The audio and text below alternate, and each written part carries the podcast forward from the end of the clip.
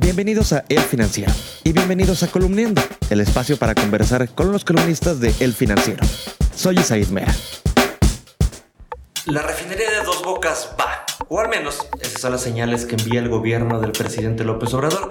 Una de ellas fue la invitación a empresas para que participen en los primeros bloques de licitación. Para hablar de este tema, nos acompaña Atzayael Torres.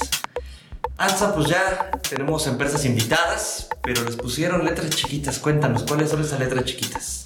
Sí, mira, eh, recientemente en el financiero publicamos eh, que las invitadas, estas siete invitadas, estoy hablando de, de Jacobs, eh, KBR, Saipem, Icafluor, Samsung, Bechtel y Wood Group, eh, son empresas que fueron invitadas siete para concursar en seis paquetes en los que se va a dividir la construcción de la refinería. Sin embargo, tuvimos acceso a eh, las condiciones generales de contratación las cuales eh, tienen una serie de cosas generales que ves en cualquier contratación. Sin embargo, destacan aquí varios puntos. Y el primero, el más importante, es decir, las letras chiquitas de estos contratos, es que cada uno de estos eh, de estas empresas que lleguen a ganar alguno de estos paquetes deberá asociarse con empresas mexicanas que tengan experiencia en la construcción de plantas industriales.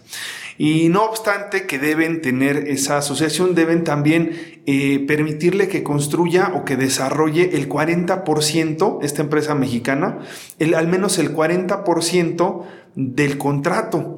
Esto es muy importante y llama mucho la atención eh, porque pues si es verdad que existen eh, empresas de este tipo en nuestro país, pues habría que ver o habría que ir más allá sobre cuáles van a ser eh, las seleccionadas para participar, porque otra de las letras chiquitas de estas eh, condiciones de contratación también es que más de una empresa no puede participar, eh, una empresa no puede participar en más de tres paquetes tampoco, ni puede participar ya sea sola o ya sea en asociación con alguna otra empresa, o sea, no pueden hacerlo.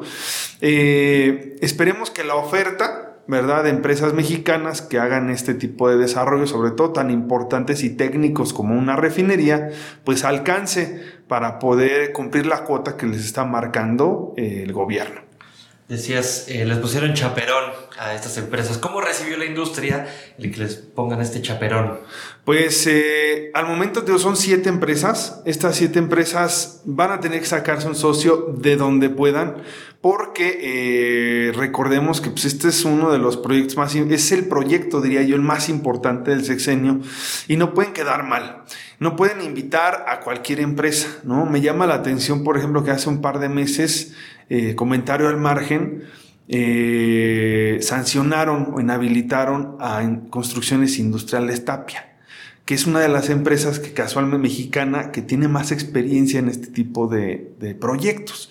Entonces, pues ahí ya como que se cruzaron los cables a una empresa que, pues, este, de alguna forma se ligó a las actividades del sexenio pasado, estuvo ahí involucrada en algunas de estas cosas, eh, pero que, bueno, eh, pues tendrán que ver la forma de hacerlo. Va a ser la gran interrogante a quiénes van a invitar, porque los paquetes ya van a empezar eh, a salir uno a uno, son seis, recordemos, y bueno, pues al final de cuentas esto pues tendrá que tener especial atención por parte de la actual administración.